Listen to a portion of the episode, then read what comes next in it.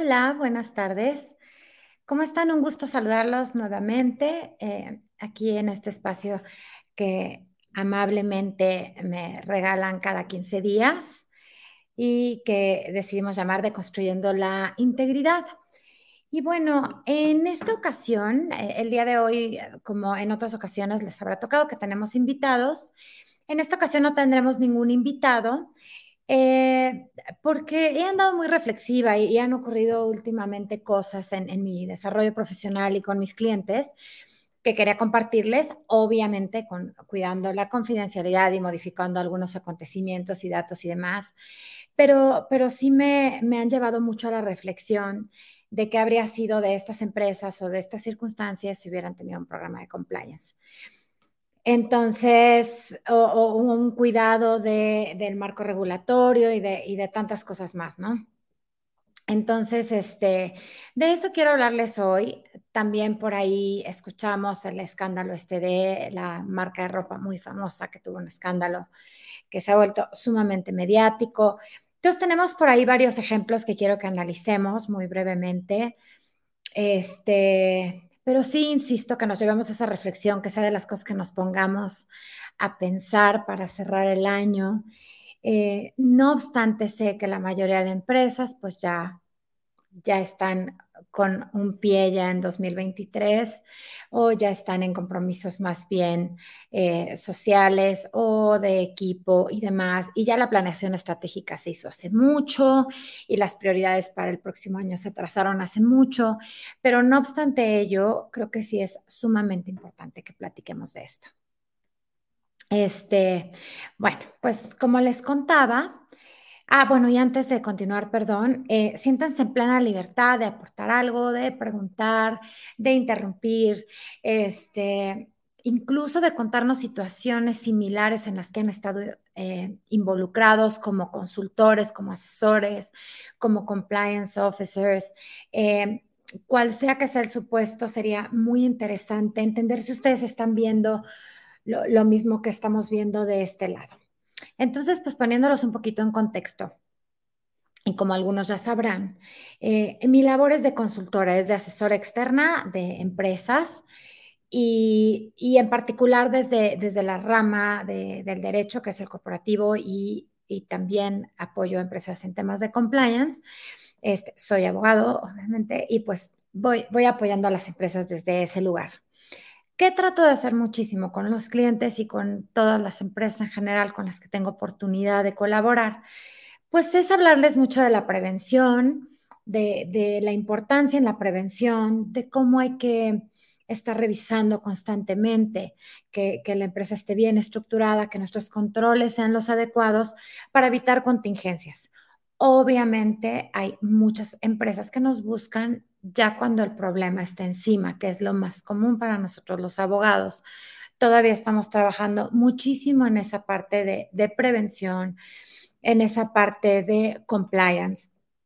Y, precisamente le llamo ahora prevención más, porque hay empresas tan incipientes en este tema o que realmente no tienen en el radar el término de compliance, que que en mi enorme convicción de que es lo mejor para las empresas, pues trato de, irlo permeando en, mis clientes y lo llamo así como, oigan, ¿qué tal si prevenimos esto implementando aquello? Oigan, yo creo que yo identifico aquí un riesgo, tal vez deberíamos mitigarlo de esta forma y más o menos vamos trabajando así.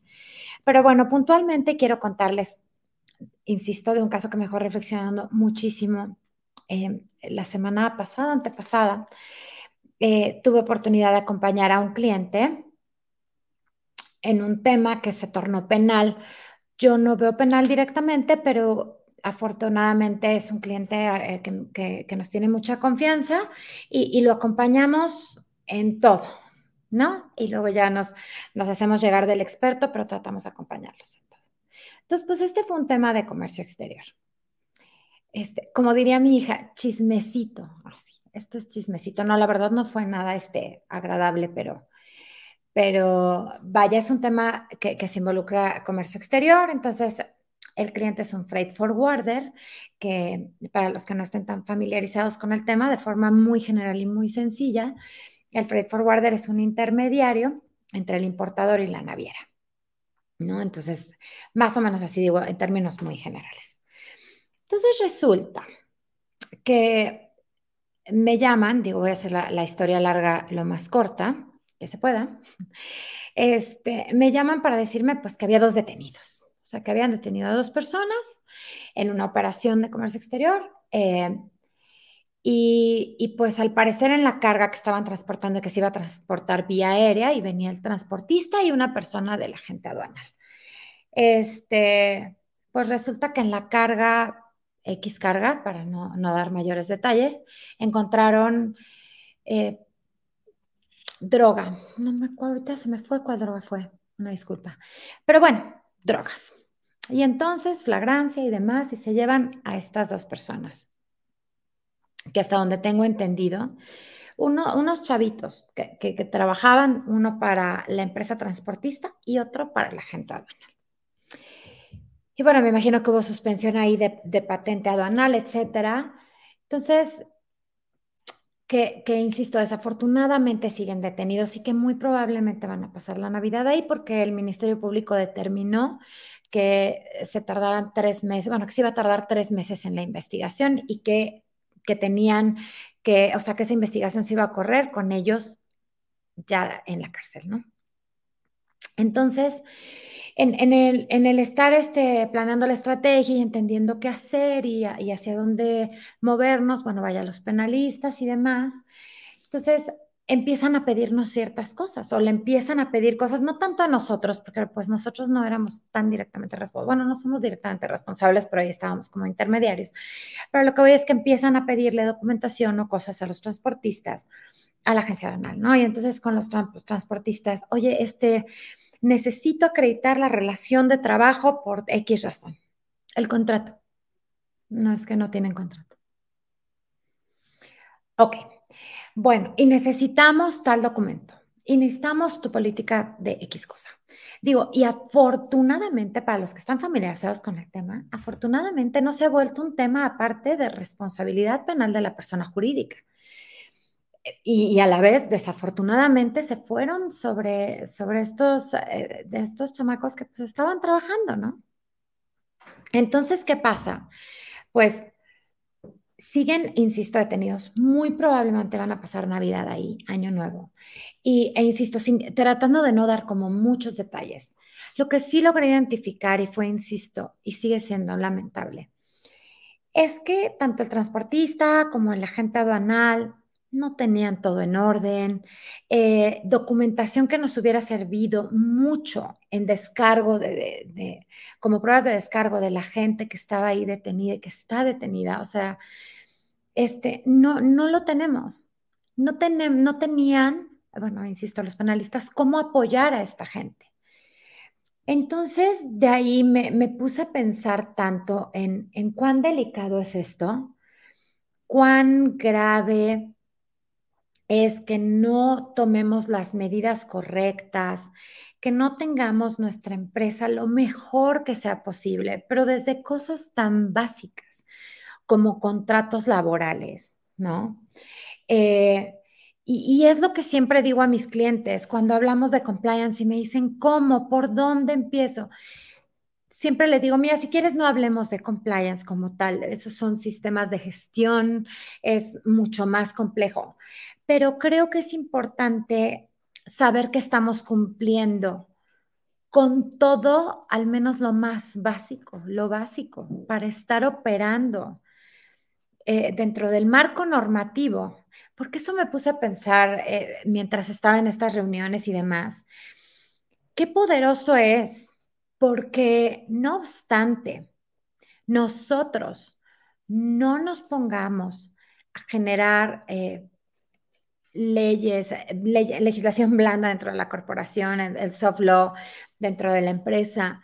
No obstante, nosotros no nos pongamos a redactar políticas, procedimientos, manuales. No obstante ello, allá afuera la vida sigue, el mundo camina, la legislación está allá afuera, el marco normativo está allá afuera. Y, y eso es independiente de las decisiones que tomemos dentro de la corporación. ¿Saben? O sea, lo, lo otro sigue ocurriendo. pero las consecuencias, como en este caso, que ya estamos hablando de libertad de las personas, es sumamente grave y relevante. Y, e insisto, no podemos apoyarlas de la manera correcta porque no tenemos implementado al interior de la corporación eh, orden, metodología, procedimientos, este cumplimiento normativo, cultura, vaya, procesos, tantas cosas que hay que cuidar, sobre todo en, empresas que se involucran o bueno, sí que están involucradas en temas de, comercio exterior, de importación, exportación, de traslado de mercancías, porque también aquí mis colegas o gente que está en las áreas de logística, de, import, export, eh, consultores externos, compliance officers de empresas de esa naturaleza. Sabemos que son áreas de mucho riesgo y de ahí la importancia de evaluar los riesgos dentro de una corporación. Y, de saber si nuestra labor del día a día tiene, bueno, todos tenemos, todas tienen riesgo, ¿ok? El riesgo está ahí, todos, como siempre lo, hemos platicado, te levantas, hoy sales de tu casa, ya hay un riesgo. Y, la operación en una corporación, sea chiquita, mediana, grande, obviamente los riesgos pues se van haciendo grandotes, este, pero todas, todas tienen riesgos hay que identificarlos para poder mitigarlos. No los vamos a desaparecer. Muy probablemente esos riesgos no van a desaparecer al 100%, pero sí se van a reducir considerablemente. Creo que la realidad de, estas personas que están hoy detenidas sería otra. Si, si sus patrones hubieran cuidado ciertos detalles al interior de la empresa, ¿no? Entonces, sí llama muchísimo mi atención y ver esto recurrentemente, ¿no? Ver que no tenemos los elementos en un litigio porque no se documentó eh, una relación comercial, por ejemplo, que no se documentó debidamente. Este, ver que hay juicios laborales muy riesgosos, muy sensibles, muy delicados, porque porque no tenemos un expediente bien armado de un colaborador, porque el contrato no existe, porque todo ese tipo de cosas. Perdón. Hola, Adrián Paso, desde Cuba. Hola, ¿cómo estás? Muchas gracias por acompañarnos. Este, y pues ese tipo de cosas es, es muy relevante entender que va a haber consecuencia. Yo creo que nos la jugamos bastante, nos arriesgamos bastante a decir, pues es que a mí no me ha pasado nada en tres años, en dos años, en cinco años, en diez años, no me va a pasar. Es que prefiero ya que reviente ver cómo lo controlo. No, no, no. Eh, el no prevenir es muy caro. Y, y precisamente quería poner este ejemplo porque ya va mucho más allá de, del dinero de multas, de costos, de honorarios de abogados. Estamos hablando que tal vez haya dos personas que no van a pasar Navidad ni Año Nuevo con sus familias. Entonces, de ahí la relevancia de, de responsabilizarnos y entender lo que estamos haciendo. Entonces, llama, llama también mi atención, bueno, antes de entrar a otro tema, aquí, Jorge Eduardo Rodríguez. Muy útil e interesante charla como emprendedores. ¿Cuál es la mejor manera de medir los riesgos inherentes al comercio exterior? ¿Hay expertos que nos puedan ayudar? Sí, claro, claro. Idealmente, miren, a ver, bueno, primero, como emprendedores, hablando de emprendedores, que siempre me hacen preguntas mucho de pymes, mi pymes, emprendedores, entrepreneurs, todo si, ya soy un emprendedor que va a hacer import y export, entonces ya, y tal vez no soy tan chiquitito, porque pues si vamos a importar y exportar, este, e, es un tema delicado. Entonces, hay expertos, por supuesto, de entrada, forzosamente, no hay manera de hacerlo. Nosotros nos tiene que ayudar un agente aduanal. Entonces, ¿qué hacemos? Bueno, yo no soy experto, contrato al experto. Entonces, ¿qué podríamos hacer? Y es muy sencillo. Oye, agente aduanal, ¿Me puedes este, dar tu código de ética, tu código de conducta? Este, ¿Tienes manuales, procedimientos, políticas, cualquiera que me, que me haga sentir más tranquilo? Eh, no sé, ¿saben? O sea, ¿con qué, con qué documentación o con qué marco normativo interno se rigen para prestarnos el servicio? ¿No? Este, hacer una pequeña investigación, de verdad, a veces con hacer un, un, un Google search muy sencillo, de repente nos enteramos de cada cosa, ya sea de la gente aduanal o de la agencia aduanal per se, ver si tiene socios. Digo, cositas sencillas que no cuestan, pero que nos pueden dar una idea, ¿no? Y, y, realmente estar pendientes de, de, de, que las operaciones se hagan conforme a derecho, que estamos pagando aranceles, oye, a ver, enséñame el pedimento de importación, que estamos seguros que es el impuesto que le corresponde a, ¿cómo se llama? es la fracción arancelaria que le corresponde al producto y si estoy gozando, o sea, o si estoy accediendo a alguna tarifa preferencial, ¿por qué? Etcétera. Es estar informados, estar involucrados. Cosas, insisto, van a ocurrir. E, esto que ocurrió fue mucho más grande que, que, que, que agente aduanal y que este transport, y esta transportista. Me explico, o sea, alguien más puso eso ahí y, era una mercancía que venía congelada, o sea, era muy difícil identificarlo y tú recoges la carga, viene ya está embalada, ya está toda protegida y entonces, pues no puedes identificar qué trae, entonces el riesgo está ahí, sí, sí puede pasar, pero no teníamos trazabilidad en quién recogió, pero cuándo, pero documentos de, de entrega-recepción, me explico, o, o, bueno, vaya, sí hay algunos, pero no era tan transparente. Y, y, de verdad explicarle a una autoridad, por ejemplo, cosas tan técnicas como este tema de comercio exterior, explicarle a un ministerio público, exp explicarla a, un juez en materia penal, es muy complejo. Es muy complejo explicarles, como explicarles también que tenemos un sistema de gestión de compliance va a ser complicado para temas de, del debido control y todo esto de, de la responsabilidad de las, penal de las personas jurídicas sí va a ser complejo, pero si tengo todos los elementos, es mucho más fácil explicarlo, ¿no? Ah, dice Adrián, siempre explico en mis clases que lo más difícil, prevenir, es lo fundamental. Definitivamente, Adrián. Ay, muchas gracias, Adrián. Definitivamente, prevenir es todo y, y, y, es incluso en nuestra salud, lo vemos con nuestros hijos, lo vemos en nuestro día a día eh, prevenir nos ahorra muchísimos dolores de cabeza, ¿no? Como tener un seguro de gastos médicos mayores nos ayuda un montón. Eh, como hacer ejercicio, pues va a prever, eh, bueno, va, tal vez este, nos va a ayudar a no tener problemas cardíacos en el futuro, etcétera. Es, es tan sencillo como, tan sencillo y tan complejo como eso, ¿no? Porque como bien dice Adrián, nos perdemos en el día a día, preferimos apagar fuegos a a realmente construir toda una estructura de prevención y ya mucho más lindo y lo que nos encantaría, pues todo un sistema de gestión de compliance que involucre una seria y, y, eh, profunda evaluación de riesgos.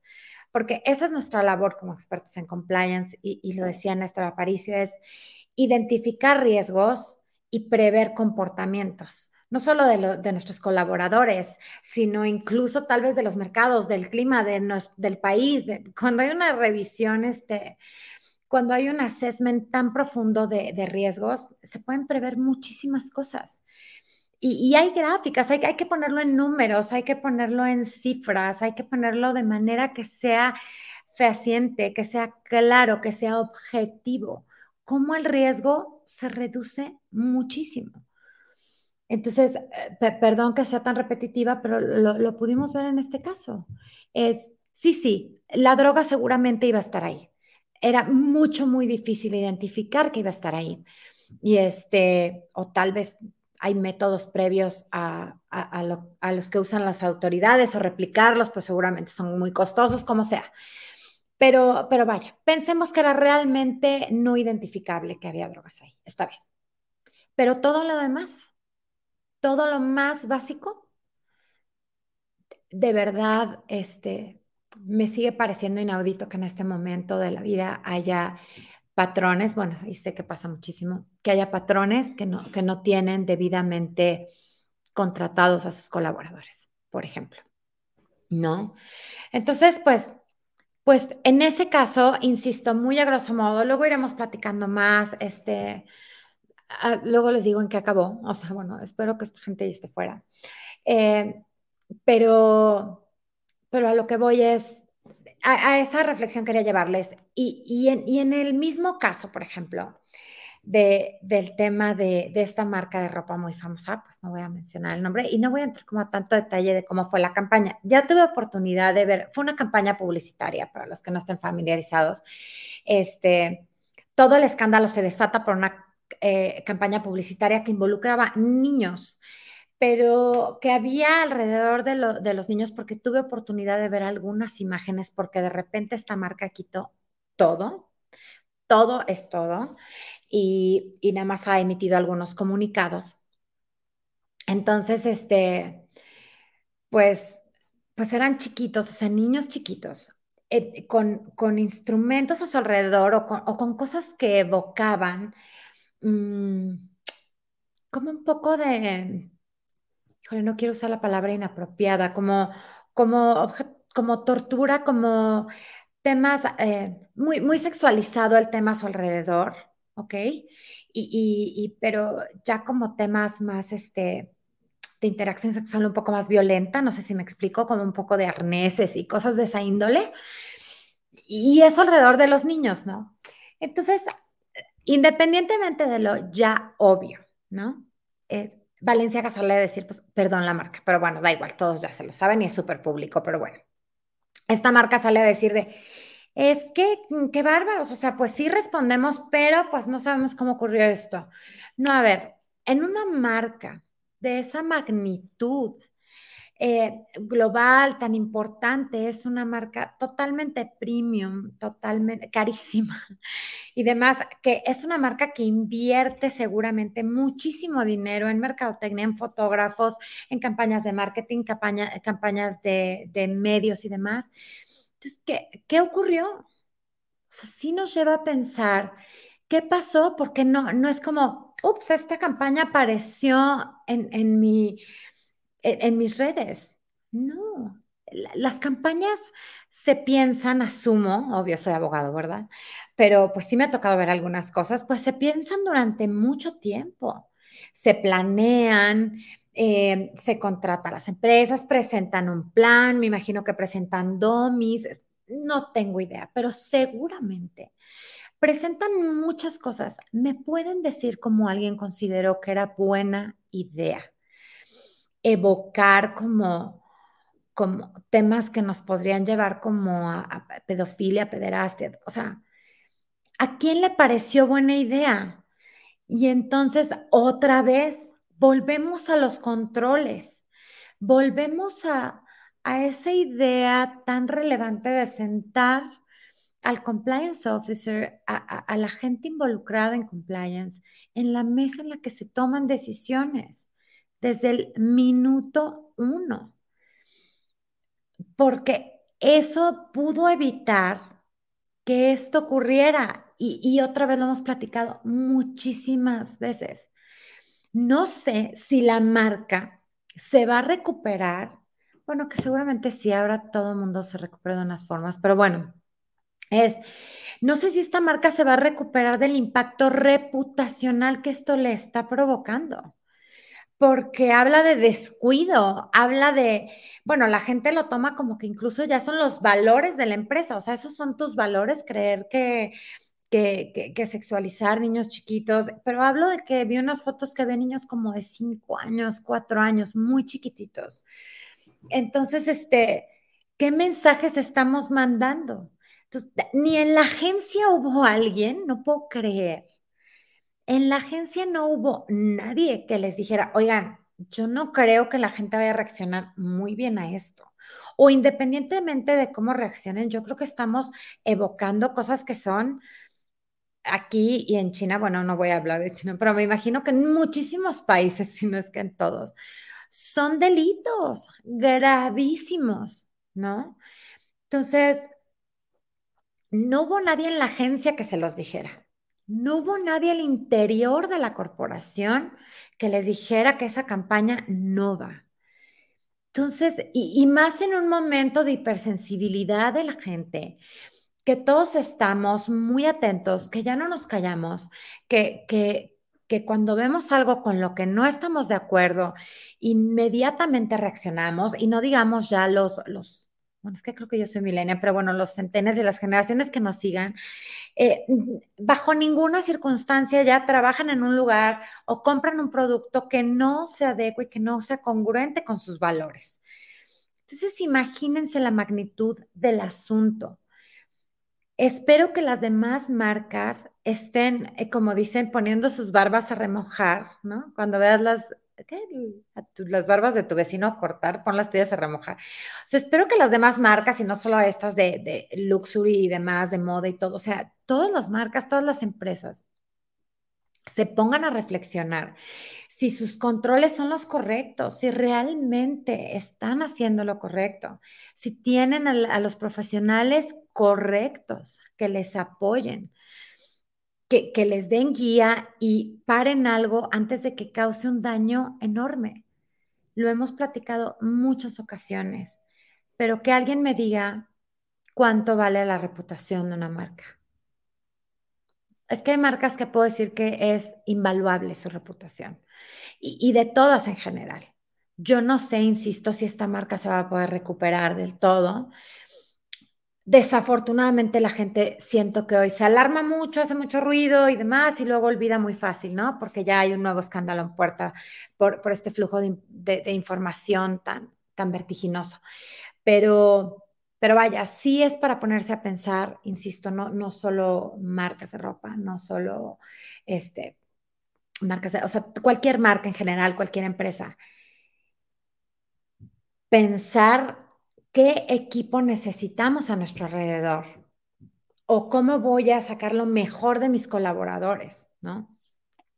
Para, para que se acerquen a mí, para que no, nos digan a, las cabezas de las empresas, oye, yo creo que eso no es buena idea, ¿no? Incluso esto me hace reflexionar también en el canal de denuncia, ¿no? En los canales de denuncia que son esta herramienta tan efectiva para, para identificar qué está pasando dentro de la empresa, ¿no? Entonces, cuando un programa, cuando un canal de denuncia es sano, es útil, eh, pues se mueve, está vivo, estamos enterándonos de cosas porque no podemos estar en todos los pasillos, en todos los escritorios, en todas nuestras plantas, no, no podemos estar en todos lados. Entonces, vaya, no, no sé, identifico muchísimas fallas y sin conocer obviamente de fondo la situación, pero cuando algo así ya llega, o sea, ya pasó todos los filtros y llega a medios, a redes, a todo, o sea, entonces, identifico tantas fallas en el caminito en el que debió haber habido, ¿no? Que, que caray, insisto, he reflexionado muchísimo al respecto y, lo, platico, insisto, muchísimo con, con, mis clientes. Sé bien que, que eso no se puede ver como compliance tal vez tan tan puro, ¿no? O como, no como a veces yo quisiera con algunas empresas, ¿no? Pero, pero siempre empiezo por, oye, checamos tus contratos laborales. Oye, vamos a ver un código de ética, este, pero ¿qué implica con todo el fondo que eso conlleva, este, un código de conducta? Eh, vamos a ver cómo está tu parte fiscal, quién se está haciendo cargo de qué cosa, más o menos cómo tienes segregadas tus funciones. Este, ¿qué te parece si empezamos a trabajar poco a poco en un, en un job description para cada uno de, una descripción de puesto para cada una de tus posiciones?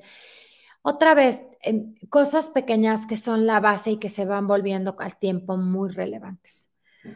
Entonces, no sé, es, hay, hay mucho involucrado en esto.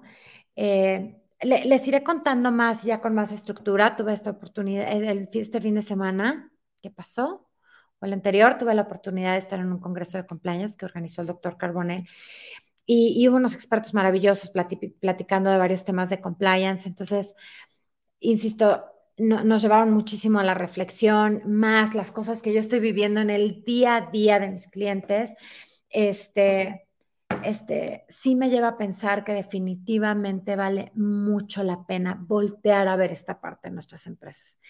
El que nos estamos haciendo los locos, el que hagamos como que no vemos, el que pretendamos que el mundo no sigue girando porque pues nosotros así trabajamos, es un gravísimo error que puede tener consecuencias enormes como, como ya les comentaba, no, no solo de multas de dinero, sino de, libertad de las personas.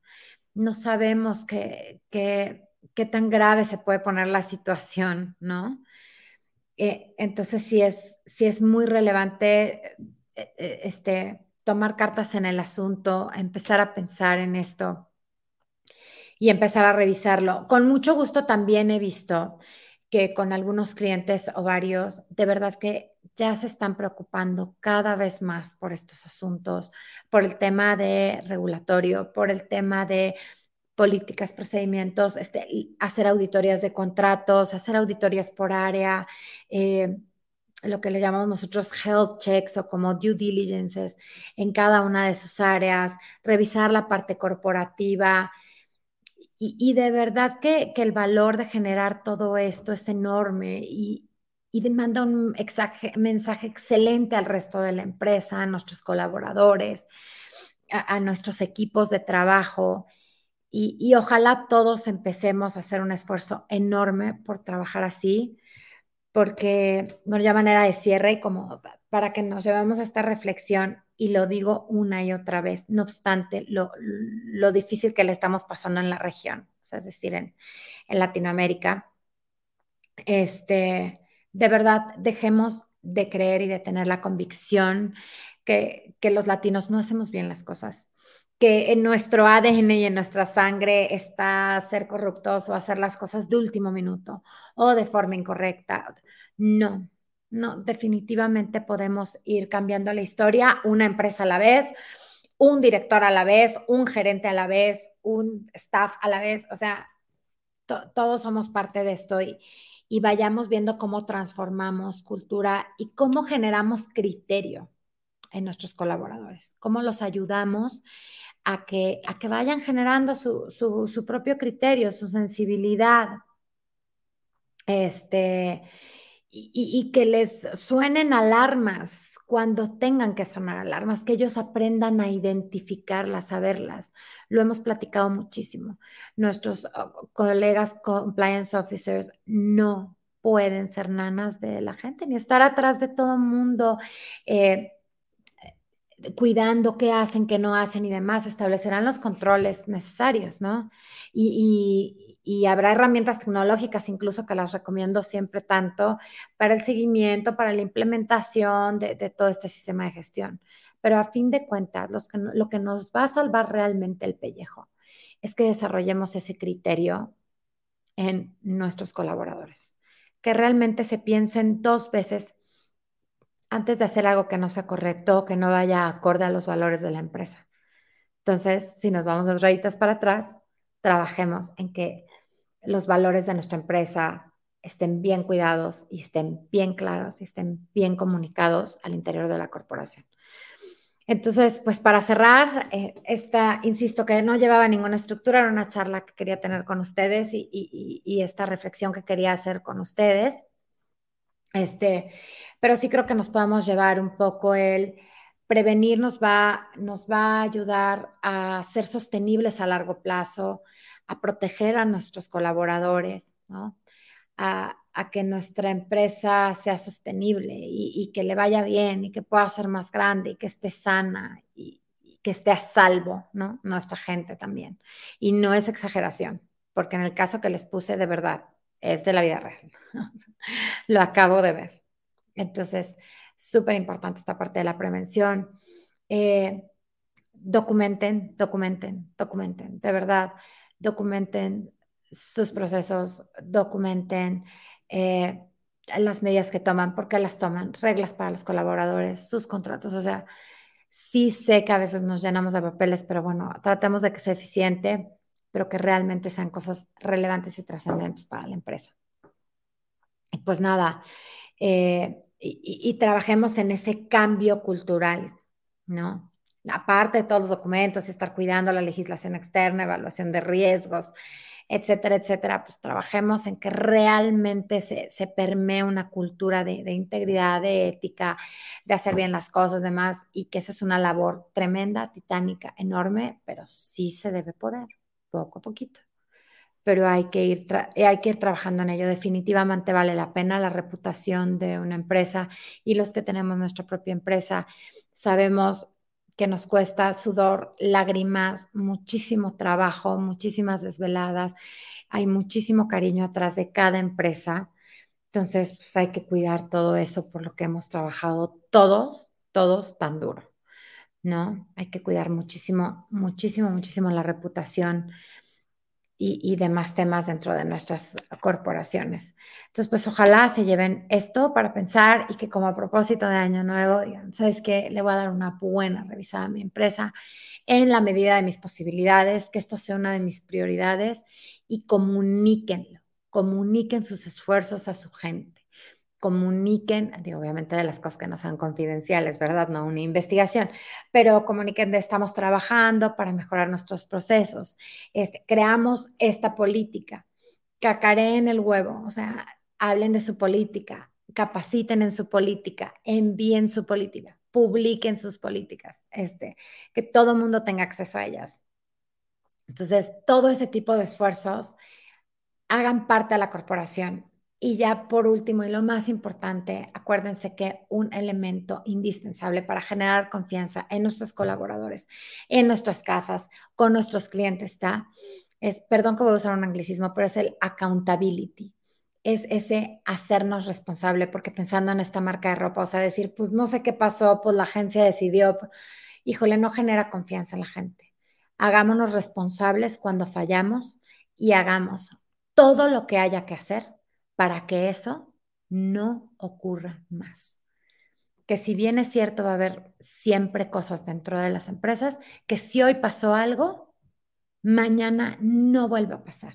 Que tomemos medidas inmediatas para que eso que ocurrió no ocurra de nuevo. Y pues bueno, esto es todo lo que les quería platicar, que a fin de cuentas me fui un poco más de lo que esperaba, pero bueno. Eh, Giovanni Ramos nos saluda desde El Salvador. Hola Giovanni, muchas gracias. Muchas gracias a todos por estar acá. Eh, insisto, sin, mucha estructura ni nada, pero bueno, era como, como platicarles esto y que sí que se quedaran pensando de, Dios mío, a veces sí pasan cosas de no, de no tener todo en orden, ¿no? Entonces, pues piénsenlo mucho, llévenlo a sus empresas, llévenlo a sus clientes, piensen mucho, mucho al respecto. Y pues nada, a punto de cerrar el año, que tengan, si ya no tengo oportunidad de verles más, o sea, los que están hoy conectados, pues nos veremos el próximo año. Nos queda un programa más Dentro de 15 días vamos a tener un súper invitado y estaremos hablando de gestión de riesgos, tecnología en, la implementación de sistemas de gestión. Va a estar bien bueno, bien interesante. Nos visitan desde Chile y entonces este, un, un partner que tenemos por allá. Y entonces, pues ya verán, no les adelanto más, pero ojalá nos podamos ver dentro de 15 días. Muchísimas gracias por su tiempo, su atención y pues nada que les vaya maravillosamente bien esta tarde. Cuídense mucho. Gracias.